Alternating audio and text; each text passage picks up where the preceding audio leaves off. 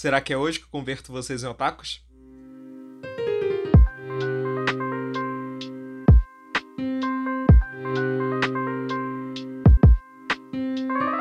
Bem, já faz um tempo que com a minha página de cinema eu vejo que muita gente tem preconceito com animes. A gente manda alguns filmes de anime, alguns cults ou coisa assim, e as pessoas ficam logo, ah, mas eu não gosto de anime. Mas gente, muito mais do que um gênero, o anime é uma linguagem, é um formato que se adapta em todos os gêneros possíveis.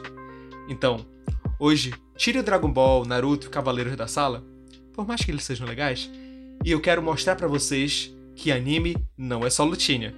Então sejam bem-vindos. Eu sou o Henri e você está no Claquete, o seu podcast de cultura pop do Claquete de Papel. Então, gente, nesse episódio de hoje eu vou contar com várias participações especiais. Então pega logo seu caderninho e vamos anotar várias, várias indicações para vocês que até querem tentar conhecer alguma série de anime. Só que já ficam com aquele medo de que tudo vai ser um Dragon Ball da vida. E bem, hoje eu vou mostrar para vocês que não. E para isso, quero logo começar chamando a minha sensei de japonês, Aileen, para conversar com a gente falando sobre os gêneros que existem de anime. Porque assim, muito mais do que ficção científica, do que fantasia, do que comédia, o anime tem umas classificações que só existem lá no Japão. Então vem conferir com a gente.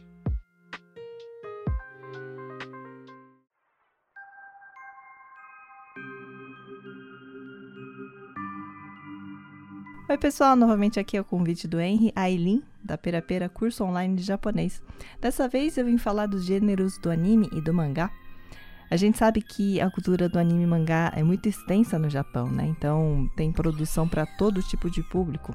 Não é só porque é desenho animado e história em quadrinho que é só para criança. E tendo isso em mente, a gente vai ver que tem categorias muito amplas, né, separadas por critérios demográficos, nesse caso por sexo e idade. E tem também as categorias de gênero de produção mesmo, né, comédia, ação, é, sobrenatural, essas categorias que a gente já conhece. E dessas, é, eu vou falar só as mais diferentes, né? As que se destacam mais lá no, no Japão, nesse mundo de anime e mangá. Porque todo, o resto todo mundo sabe o que é, né? Comédia, ação, sobrenatural, etc, né? A primeira delas que a gente vai abordar é voltada para as crianças, né? A, a categoria se chama Kodomomuke. Kodomomuke. Né? A palavra Kodomo é criança, né? Crianças. E muke seria voltado. Então, Kodomomuke, voltada para crianças. Então, inclui tanto meninos quanto meninas, né? E mais ou menos até 10 anos. Então, é o tipo de anime e mangá bem, assim, engraçadinho, mistura tanto fantasia com o mundo real e sempre tem um fundo educativo, né? Então, acho que um dos animes mais famosos é, até hoje, né, é o Doraemon, é um gato robô. Tem o Ampaman também, que é um super-herói, que é um, um pãozinho doce, feijão, doce de feijão. muito famoso, muito fofo. Tem a Chibi Maruko-chan também, uma menininha, tipo, garotinha aprontando altas confusões. Muito famoso até hoje. Além disso, alguns desses a gente até cresceu assistindo sem saber. Por exemplo, Hantaro. Hantaro encaixa nesse gênero. Tem aquela historinha dos ratos aventureiros que fogem e tal de casa e tem que voltar para sua amiguinha Laura, né? Mas, um, uma das indicações que eu quero fazer hoje para vocês é pro anime Banania. Isso, banana de banana, mas nha de miadinho de gato, sabe? Nha! o Banania tá inclusive na Crunchyroll e é um anime sobre um gatinho que nasce de uma banana e o sonho dele é ser uma banana coberta de chocolate. Aleatório? É, tem alguns episódios, todos de 3 minutos, e nossa, gente, isso alegrou meus dias de tristeza. No meio da pandemia eu tava assim, ah, não aguento mais. Aí ia lá ver, olha só, um gatinho fofo de banana. Enfim, eu não podia deixar a Eileen passar pro próximo gênero sem poder indicar o Banania para vocês. Ai, desculpa, vai lá, Eileen.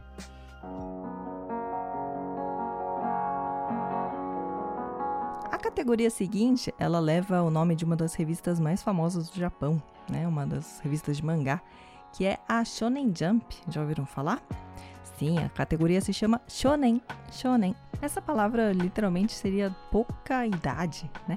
Mas ele acaba tendo sentido de menino, né? Então, um, garoto jovem, né? Menino. Então é de 7 a mais ou menos 18 anos. E teoricamente seria um garoto do sexo masculino, né? Voltado para meninos, mas não necessariamente, né? É mais porque geralmente o protagonista é do sexo masculino. Então é tipo aqueles animes é, Dragon Ball, Naruto, One Piece, Bleach, é, Hunter x Hunter, Boku no Hero Academia. E é interessante dizer que no, os mangás shonen, eles normalmente têm a leitura do kanji, né, o kanji, o kanji, né, a, o ideograma, é, ele vem escrito do lado como é que lê esse, esse kanji, esse ideograma, né? Porque nos, nos kanji, o, os mangás de adulto, né? Os do, dos, dos mais crescidos, né? Não de adolescente, não vem escrito, né? Porque teoricamente, se você é adulto, você já não já sabe ler, né? Então, os de criancinha ou de desses shonen, aí já vem escrito do lado. é interessante isso. Inclusive, foi o shonen que popularizou o estilo de anime no Brasil. Por mais que a gente tenha recebido coisas lá atrás, como Speed Racer ou Astro Boy, foi na década de 90, quando trouxemos Cavaleiro do Zodíaco para passar na manchete, que se popularizou e teve o boom dos animes. E depois vieram Dragon Ball, entre tantos outros que a gente conhece. Mas isso não é, não é exatamente negativamente. Não é porque a gente está aqui tentando explorar outros estilos que não sejam de lutinha que esses animes shonen eles são ruins, porque muitos deles são importantes e trazem excelentes mensagens. E alguns estão evoluindo com o tempo, trazendo cada vez mais coisas interessantes. E para mostrar que nem sempre o shonen é de lutinha, eu trouxe uma participante, que é do, do podcast Toshukancast, para falar pra gente um shonen que não necessariamente fica tendo lutinha entre personagens, mas é voltado pro público, enfim, masculino mais jovem. Vai lá, Kami, conta um pouco pra gente sobre o Barakamon. Oi, gente, meu nome é Kami e eu tô aqui para provar para vocês com um exemplo super legal que anime não é só lutinha. Eu tô aqui para falar sobre um anime chamado Barakamon, que é um anime muito legal para quem quer começar a ver anime, para quem quer indicar um anime para uma pessoa que nunca assistiu um anime ou que querem, sei lá, iniciar uma pessoa nessa cultura otaku que a gente tanto gosta. Então, Barakamon, ele segue a vida de um calígrafo chamado Seiyu Handa. E o Handa, ele tem muito orgulho da arte dele. Ele expõe a arte dele, é, em, tá fazendo uma exposição, na realidade, do, da arte dele, da caligrafia dele. E em um dado momento ele recebe uma crítica de um grande calígrafo de um calígrafo reconhecido. E ele não gosta dessa crítica, ele não leva bem essa crítica para ele, ele entende essa crítica não como uma crítica construtiva, ele entende como uma, um ataque. E como ele é uma pessoa que ele é assim, né, imaturo, ele briga com esse calígrafo. Isso, isso, não, isso é o sinopse, tá, gente? Não é um spoiler. Então ele briga com esse calígrafo e os, a família desse, do Randa entende que ele não tá bem e manda ele para uma ilha. E aí é, é onde começa a, a história do nosso herói, do nosso protagonista.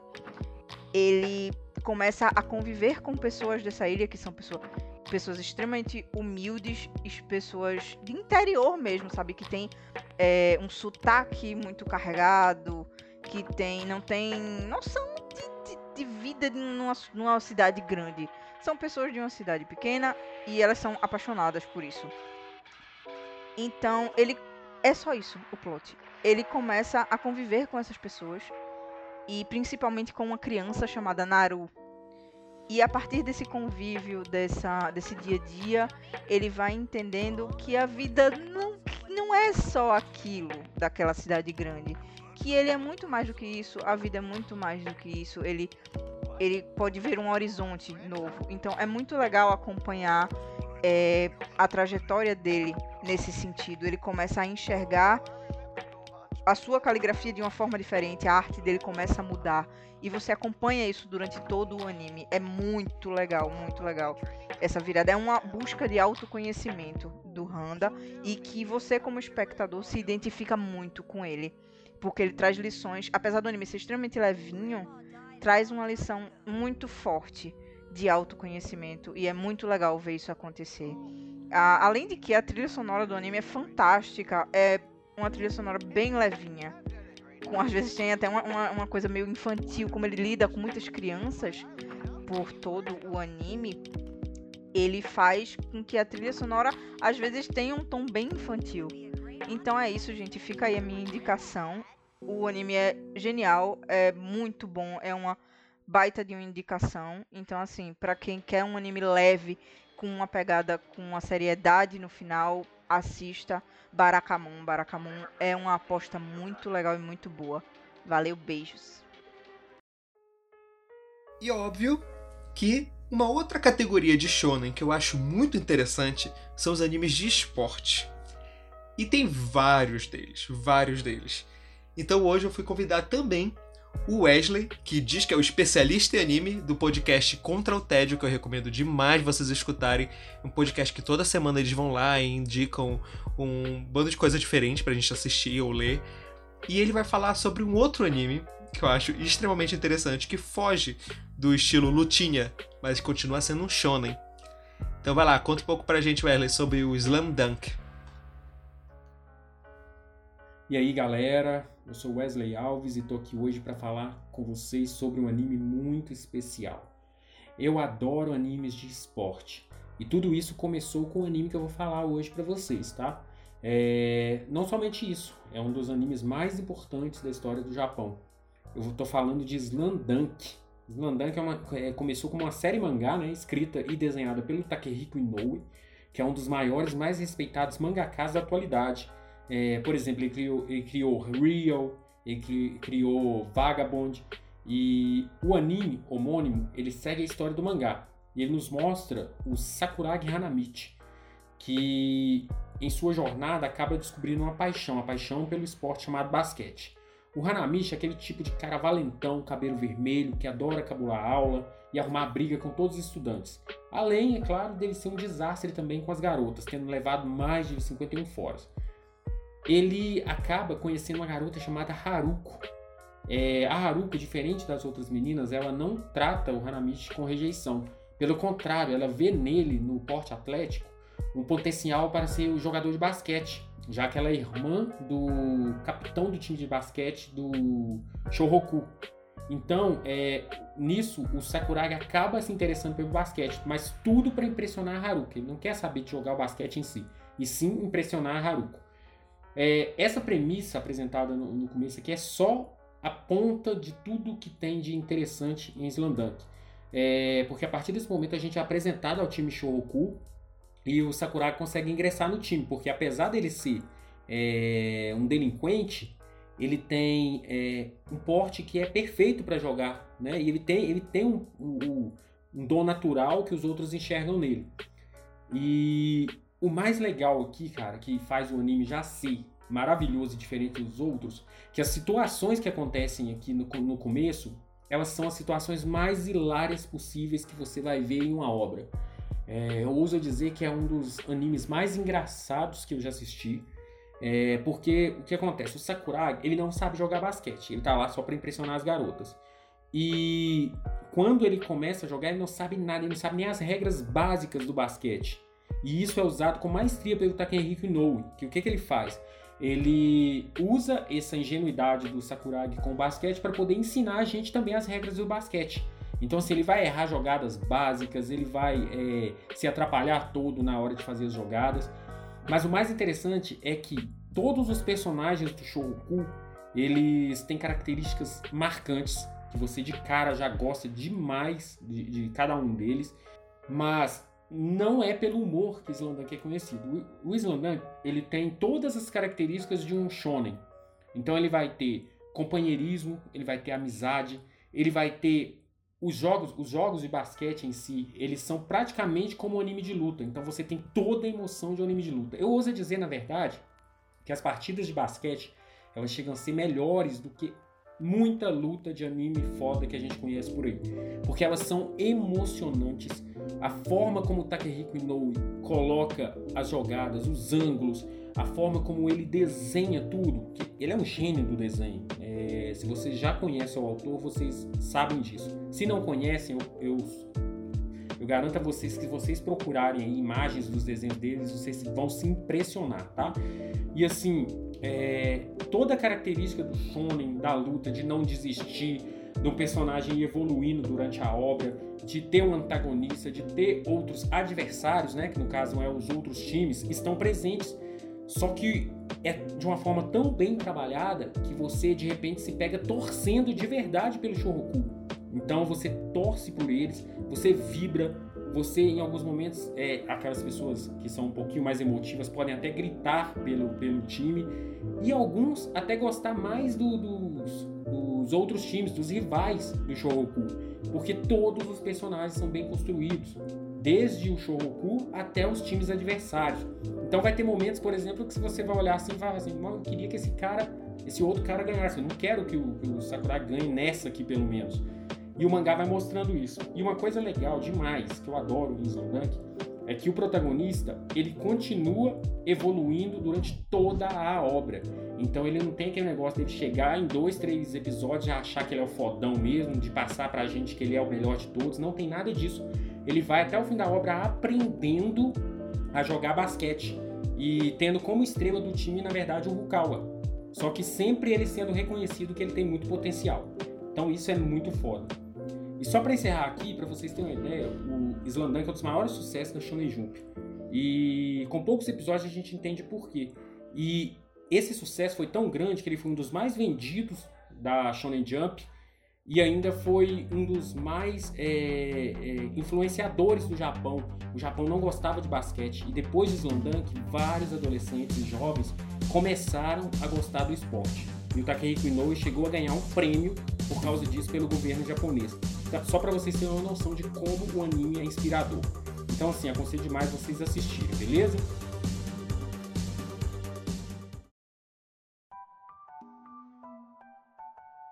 Aí a próxima categoria que a gente tem é shoujo, shoujo, que é como se fosse o shonen, só que de menina, menina, né? Então shoujo seria menina jovem, né? Shou é igual do shonen e o jo é de menina, né? Shoujo. Então é menina, garota jovem. Então, por exemplo, a gente tem é, Sailor Moon, é, Sakura Card Captors, Fruits Basket, Nana, então a protagonista é uma garota, tem histórias, normalmente tem uma pitada romântica, muitas vezes é um amor idealizado, um drama, comédia, pode ser uma ação também, às vezes pode ter tudo junto. e normalmente o, o mangá tam, também tem aquela história do, de ter uma, o furigana, né, ou a leitura do kanji, né, do, dos ideogramas. Também porque é voltado para esse público de 7 a 18 anos, né? Então a mesma coisa do shonen, só que versão feminina. Inclusive, o shoujo foi o outro que se popularizou na mesma época, justamente com a chegada de Sailor Moon na manchete. Atualmente, um dos shoujos que eu estou acompanhando que eu recomendo é o Kaguya-sama Wako Kurasetai, ou Love is War, que é uma trama de romance, de romance com uma comédia romântica muito bem elaborada, que tipo mostra a história de um garoto e uma garota que eles são extremamente inteligentes e arrogantes e eles não querem declarar um ao outro que estão apaixonados. Então, a gente fica acompanhando aí eles nessa briguinha. É quase um Death Note do amor, onde um não quer confessar pro outro e gera situações hilárias. Que se tu tá num dia ruim, eu recomendo muito uma história de romance, por mais que seja um pouco idealizada, é extremamente engraçada e extremamente bem escrita. Agora a próxima categoria é Seinen. Seinen. Seinen é jovem adulto. Então é considerado a galerinha do shonen, só que crescida, né? então passou dos 18 anos. Né? Seinen, então é 18 até uns 45. Então é uma galera é, bem abrangente. Então ele foca em temas que assim pode intercalar com os de shonen, né, como ação, esportes, e também com temas um pouco mais adulto, maduro, né? Tipo, política, ficção científica, relacionamento também, né? Então, tipo, animes como Ghost in the Shell, Mushishi, Mushishi recomendo muito, adoro. Ou Berserk, Berserk, né? Trigun, Initial D, é esses tipos de anime, né? Ou mangá. E aí na mesma linha, do, só que o feminino, temos jose, jose, né? Jose seria mulher, né? Uma jovem adulta. Então, jo é o mesmo do shoujo, né? Jo de mulher. E esse se seria a palavra para ah, o gênero ou sexo, né?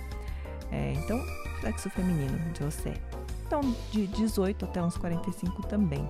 Então, assim como o seinen, né? Ele pode ter uma área de intersecção com o shoujo, né? A partir do 18, né? Com os sistemas, né? Então, é, intersecção com o shoujo. Mas é, com um tema um pouco mais elaborado, né? Um pouco mais maduro da protagonista. Então pode mostrar uma visão um pouco mais realista de um romance, né? Se tivesse tema de romance e um pouco menos idealizado, né? Porque o shoujo normalmente tem uma visão muito idealizada de um relacionamento, né? Com a visão de um cara muito, ai, nossa, príncipe encantado e tal. Então, é, por exemplo, tem, tem é, anime e mangá como Chihaya Furu, Paradise Kiss, Agretsuko. Agretsuko é muito bom, recomendo. Se, se não assistiram, assistam. tem no Netflix. E já quero abrir aqui outra participação especial, porque no Seinen tem um anime que é muito bom, um pouco slice of life, que daqui a pouco a Aileen vai falar um pouco mais pra gente. Então eu vou chamar a Bruna para recomendar um anime aqui no meio, um seinen que parece ser extremamente interessante. Então vai lá, Bruna. Olá, eu sou a Bruna e a pedido do Clacast eu vim indicar um anime que não precisa de luta para ser perfeito. E eu preciso dizer que eu amei esse tema, porque ultimamente eu tenho preferido animes que sejam fofos, engraçados, leves, ou que me façam chorar muito, que é o caso da, da indicação que eu vou passar para vocês hoje, que é o anime Orange. Mas eu já digo de antemão que ele é um anime que vai falar sobre depressão e suicídio, então se esse é um tema delicado para você, eu diria para ter um pouco de cuidado. Bem, então vamos à premissa do anime, né? Porque é isso que importa.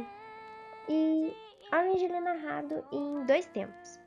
No primeiro, a gente vai ter a Narro, com 16 anos, sendo uma jovem cheia de medos e inseguranças, e a Narro, com 26 anos, agora uma adulta, mas com um grande arrependimento. E é movida por esse arrependimento que ela decide encaminhar uma carta para ela mesma, só que aos 10 anos atrás. E em um dia que parece normal, um dia como qualquer outro, a Narro de 16 anos recebe a carta com uma grande mensagem: Salve o Kakeru. Ok, mas quem é o Kakeru?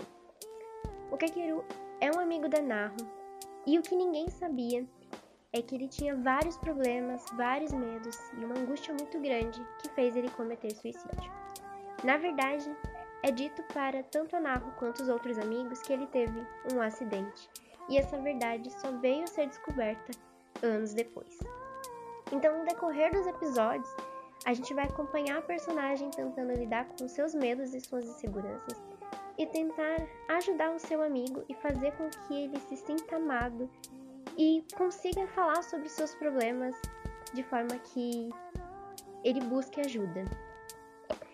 Orange é um mangá que ele vai falar muito sobre amizade, sobre medo, arrependimento e também nos faz pensar sobre as nossas próprias atitudes, no quanto a gente às vezes não repara o quanto uma pessoa precisa da nossa ajuda, precisa de um abraço, um carinho, de falar sobre o que ela tá sentindo.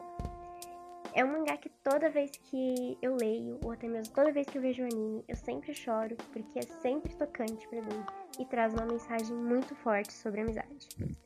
Bem, essa é a minha recomendação. Eu espero que vocês tenham gostado. E só reforçando, é um anime que pode ser um pouco incômodo, mas tem uma mensagem incrível por trás. É isso. Vejo vocês em qualquer outro episódio por aí. Tchau, tchau.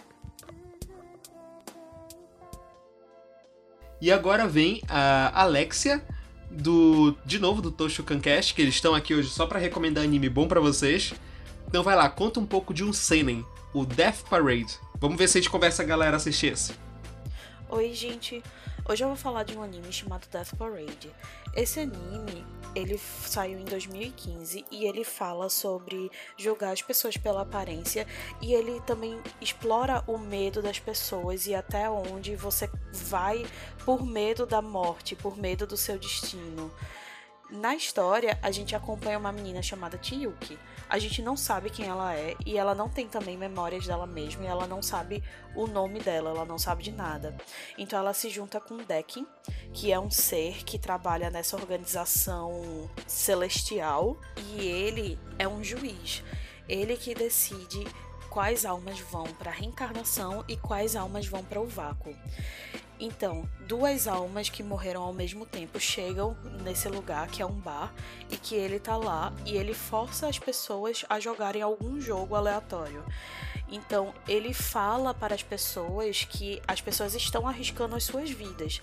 Essas pessoas não lembram que estão mortas e elas não lembram os últimos momentos da vida dela.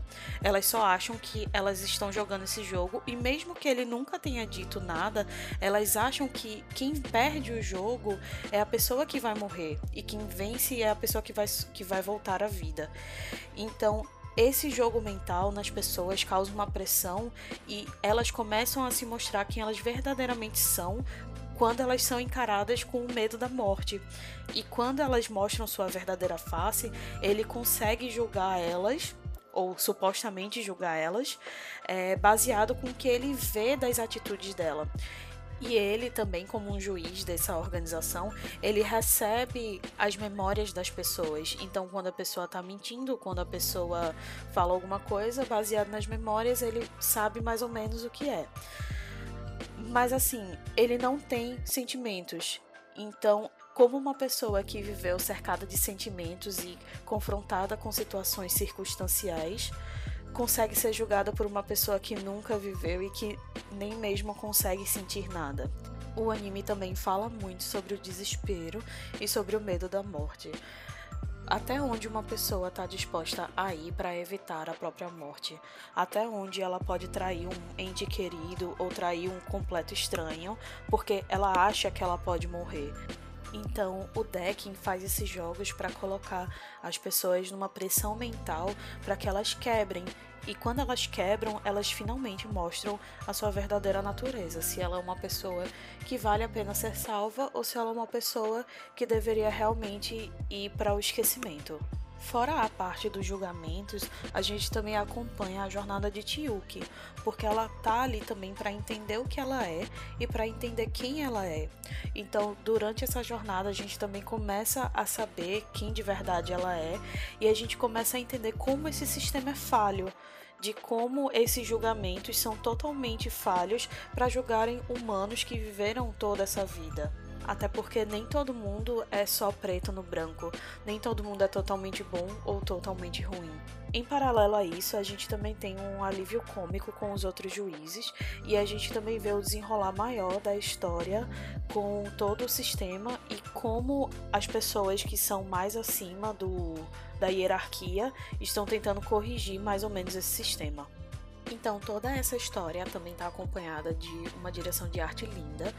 As cores também são bem vibrantes e são muito bonitas. E a trilha sonora do anime todo também é muito, muito boa. Então é um anime que eu recomendo muito assistirem. Quem gosta muito dessa, desse terror, não é muito um terror, mas quem gosta dessas situações psicológicas é, deveria muito assistir, porque nem só de lutinha vive o anime. E para terminar, só para indicar mais um seinen bem interessante para vocês, o Nuke, também do Tokushan, vai indicar um anime que eu achei uma das ideias mais sensacionais que eu já ouvi. Então, vai lá, mano, convence e mostra pro povo aí porque a galera tem que assistir o Heaven's Design Team. Oi, eu sou o Nuke e eu vim recomendar um anime que tá saindo agora pela Crunchyroll, que é o Heaven's Design Team. Ele é um anime que está em lançamento, mas ele vai ser super curtinho, só 12 episódios. E ele conta a história de que Deus decide terceirizar a produção de animais na Terra. Então ele contrata um time de designers para produzir os novos animais, né? Então, cada designer ele tem uma personalidade muito particular. Então, você tem um designer que preza muito mais a aparência, outro designer que preza muito mais a praticidade, né, do animal. Tem um que gosta de bichos fofinhos, tem uma que gosta dos animais venenosos. Então, é um time bastante diversificado e cada episódio é dividido em dois blocos. Cada bloco Deus faz um pedido, né? ele diz eu quero um animal de determinada forma. E aí o designer que foi designado para aquela tarefa vai mostrar todo o processo de construção daquele animal. E aí tem o, a área de engenharia, onde eles fazem o protótipo do bicho. É muito divertido e é muito interessante porque de fato são animais que existem mesmo e tem toda uma explicação biológica por que, que ele existe daquela forma, por que, que ele tem aquelas características. Então, se você tá afim de assistir um anime de comédia, um anime levinho que tem um ritmo bastante rápido de se acompanhar, mas que ele é diferente de tudo que a gente espera de um anime de comédia, então Heaven's Design Team ele é uma ótima pedida. E como eu disse, ele tá saindo agora pela Crunchyroll, ele tá com 6 episódios no momento, mas vai ser super curtinho, só com 12. Então, eu acho que é um anime incrível para se assistir durante esse período. E uma subcategoria que a gente pode incluir em José é o famoso yaoi, né? Também conhecido como BL, né? BL, que é o Boys Love. Né? É uma tradução pé, pé da letra de shonen ai, ou seja, amor de garotos, né? Então, é um, um romance entre garotos. É, pois é, né? É um romance entre homens, né? Um romance homoafetivo masculino mas são feitos por autoras mulheres, femininas, né? Para um público feminino. Obviamente tem, tem muitos homens também, né? Que, que leem, que consomem yaoi, é, mas ele é feito é, para mulheres. Né? Então são, é, é um romance homo, homoafetivo masculino, mas é feito para mulheres, né? Para um público feminino. Porque ele é um pouco mais romantizado e, e um pouco mais leve, né? E existe também o, o romance é, masculino, né? Para um público gay masculino, existe esse gênero que ele é chamado bara, né? Mas isso eu vou falar num outro momento. É, e seguindo a mesma linha, tem os mangás e anime Yuri, né? Que significa lírio em japonês, né? Lírio. É, e são um, um romance homoafetivo feminino, né? Aí esses já acabam tendo um público masculino também, né? Mulheres também leem, mas tem um público masculino um pouco maior. O outro, um outro gênero, né, é o Slice of Life. Eu acho que esse é bem famoso e bem conhecido, né? Slice of Life. Em inglês é, é tipo fatia da vida, né? É um pedacinho da vida. Em japonês a gente chama de nichijouke. Nichijouke né? É, seria isso também, né? É, tipo, linhagem do dia a dia, né? Uma... É, tipo, um tipo do dia a dia. Nichijou é dia a dia, né? Ike seria é, é, é linhagem, um tipo, né? Então ele é, é o tipo de anime ou mangá que retrata o dia a dia, né? Algo mais cotidiano mesmo, problemas mais próximos do, do, do real, do, do, que é palpável, né? Tipo, coisas da escola, do trabalho, perspectivas sobre a vida, né? Problemas da, do dia a dia. Então, por exemplo, tem muito famosos, né? Otakoi. Já ouviram falar? Otaku no, é, otaku no koi wa muzukashi, né? Tipo, é, o amor pro otaku é difícil, né? Ou My Roommate is a Cat, né? Meu, meu companheiro de, de, de quarto é um gato, né? É um gato mesmo, um gatinho. Né? É, é, muito engraçado esse, esse anime. é um, um, animalzinho mesmo. Ou Tonari no Sekikun. Esse é muito. é muito engraçado. É, tem no Crunchyroll. Eu assisti em dois dias, assim, é muito engraçado. São curtinhos os episódios. É, então, esses são, são muito. É, é, é, fácil de se identificar, né, com os personagens, porque é, faz parte do, do dia a dia, né? Então, problemas que todos têm né? São os meus preferidos. E o próximo, esse é o Harem, né? Harem. Então, Harem, né? São, né, o nome já explica muito, né? O protagonista ou a, a protagonista, ele é cercado, né? De garotos ou de garotas, né? Que se apaixonam por ele ou por ela né? Então, aquela coisa, né? Normalmente é uma comédia, né? Tem vários garotos ou garotas que se apaixonam pelo protagonista. E normalmente ele acaba com uma ou com nenhuma, né? Ou com um ou nenhum. Então, por exemplo, tem Love Hina, tem Chimuyo, Rama Nibunoichi, né? O Rama Meio. Então, esses, esses comédias, né? Desse tipo. O outro, é o, que é muito conhecido também, é Isekai. Isekai, todo mundo já ouviu falar, né? Isekai. É tipo aquele outro mundo, né? Um mundo paralelo. Esse isekai é i, esse i, né? Do isekai é i de diferente, incomum, é estranho também. E sekai, a palavra sekai só significa mundo, né? Ou um universo. Então seria a ideia de um universo paralelo. O protagonista sempre tem uma, uma relação com o universo paralelo, né? Às vezes ele morre e vai parar num outro universo, ou ele é levado para um outro lugar, né? É, tem tipo ReZero, né? ReZero, No Game No Life, Sword Art Online. É, penúltimo gênero é o Mecha. Mecha. Talvez pensando, ah, Mecha? Escreve mecha, né? Mecha, mecha, sei lá, né? Mas ele se pronuncia mecha, né? Vem de mechanical, mechanical, né? A pronúncia japonesa, né, de mechanical, que vem de mecânico mesmo, né? Algo que é mecânico. Aí fala mechanical. E aí ficou mecha, mecha.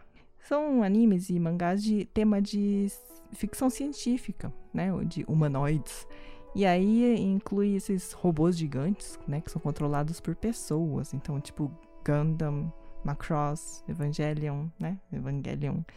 Então, esses tipos de, de, de produções, né? Que tem esses uh, robôs, né? Que tem a ver com esse mecha, né? Me mechanicals. Né? E por último, tem esse, esse, essa categoria que eu tenho certeza que dispensa apresentações, que é o hentai. Sim, vocês conhecem. E tem o eti também. É, o hentai eu vou deixar para uma outra oportunidade para explicar a origem deste nome, mas o eti eu vou explicar só porque é interessantinho, né? O eti ele é uma forma de falar a, a, a pronúncia da, da, consoante H, é, que é H, né? H. E aí, quando o japonês vai falar H, ele vai falar eti, eti. é só uma forma de falar o H, aí falou eti né? Que é o H de hentai, né? Mas aí a, a explicação do próprio hentai eu vou deixar para um outro momento, senão vai ficar muito longo isso. Mas vocês sabem o que é hentai, né? E o eti é só uma forma mais branda de hentai. ok? É isso, espero que não tenha ficado muito cansativo. Uh, e a gente se vê numa próxima, uma próxima oportunidade. Obrigada por terem ouvido. Tchau! E só para avisar que eu não vou explicar o que é hentai. Eu vi que a Aileen ela deixou essa bola aí pra mim, mas eu não vou explicar. Também não recomendo vocês a pesquisarem. Ah, vocês sabem que vai dar vida vocês, né? Mas enfim. Outra coisa que eu quero falar, na verdade, eu vou voltar um pouquinho no áudio dela, quando ela falou sobre mecha. Porque assim, uma coisa interessante sobre o anime é que ele pode variar muito. Assim, às vezes, um gênero pode brincar com o outro como Barakamon, que a própria Kami recomendou pra gente, ele é um shonen, mas ele também se enquadra um pouco com o Slice of Life, entendeu? Então assim, dá para ter essas misturas. E tem o outro que alguns classificam como shonen, outros como seinen, e ele tá enquadrado no mecha, que é o meu anime favorito. E óbvio que se eu fosse fazer um podcast sobre anime, eu ia falar sobre ele, que é Neon Genesis Evangelion.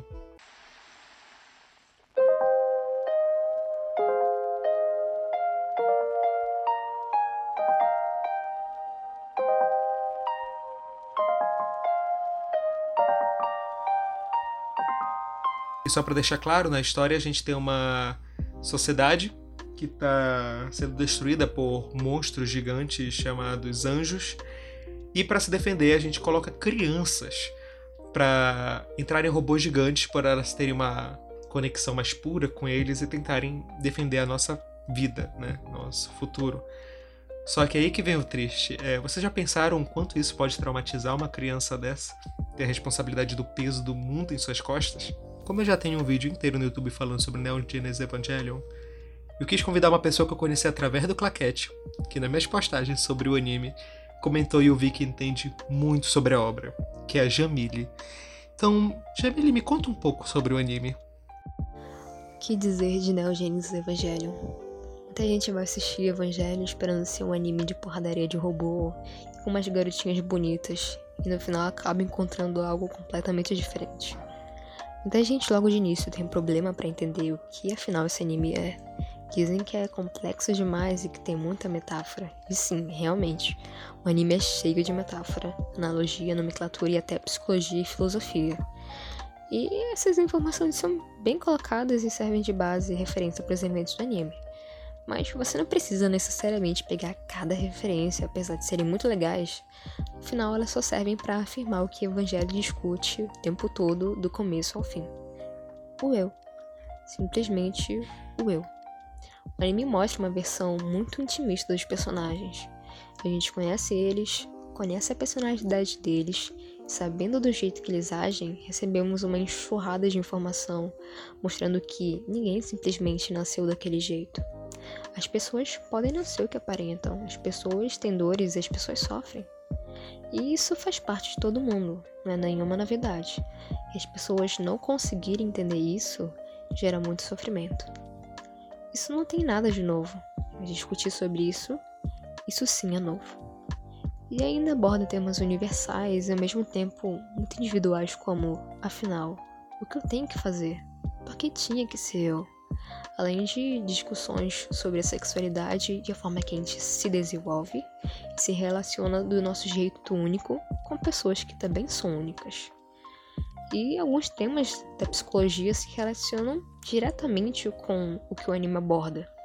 São temas meio complexos, mas são de certa forma familiar para todo mundo. Todo mundo passa por certas coisas. E essas lutas e eventos grandiosos que aparecem no anime são um cenário para colocar essas coisas em prática. As lutas realmente são maravilhosas e muito bem animadas. O anime todo é muito bonito. E mesmo assim, o anime tá jogando na sua cara que a luta em si nem importa tanto. O que o personagem sentiu na luta, o porquê ele teve que lutar, são de mais relevância do que aquela animação incrível e bonita da luta.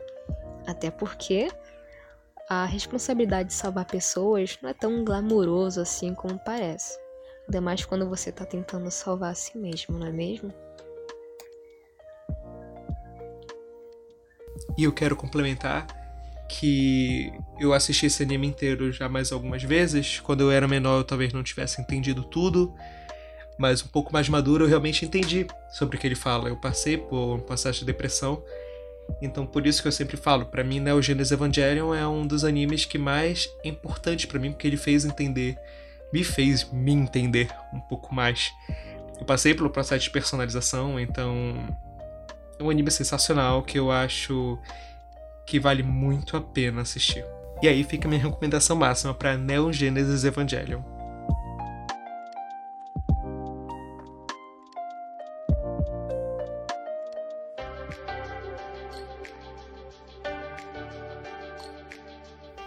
Eu queria muito fazer esse episódio para poder recomendar a vocês coisas interessantíssimas que a gente acaba se fechando quando pensa: "Ah, anime é Dragon Ball, cara", sendo que não é.